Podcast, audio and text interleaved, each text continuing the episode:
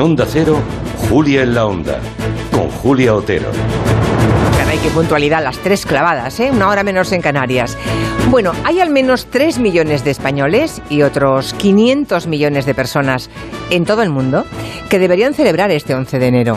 Verán, hoy hace exactamente 100 años, 100, en 1992, 1922, tal día como hoy, un joven canadiense de 14 años al que le quedaba nada un hilo de vida, un chico llamado Leonard Thompson, recibió la primera dosis de insulina. Hasta ese momento, la diabetes representaba una sentencia de muerte. España fue, por cierto, el primer país en Europa que aplicó ese tratamiento revolucionario de la mano del doctor Carrasco y Formiguera, porque ya les dije que el primero fue en Canadá. Y como nos gusta aprender en la radio, pues hoy vamos a, que nos cuenten la historia de la insulina y cómo millones de personas viven normalmente gracias a ella. Vendrá el doctor Pedro Pinés, que es un especialista de endocrinología y nutrición, y Juan Francisco Perán, que es presidente de la Federación Española de Diabetes.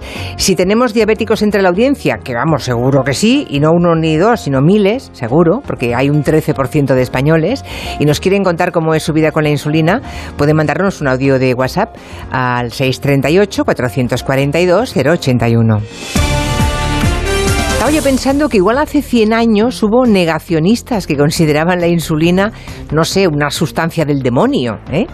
Difícil no comparar aquel avance científico y médico con el que hemos vivido estos últimos años con la pandemia, aunque algunos parece que también quieren esperar 100 años para reconocerlo.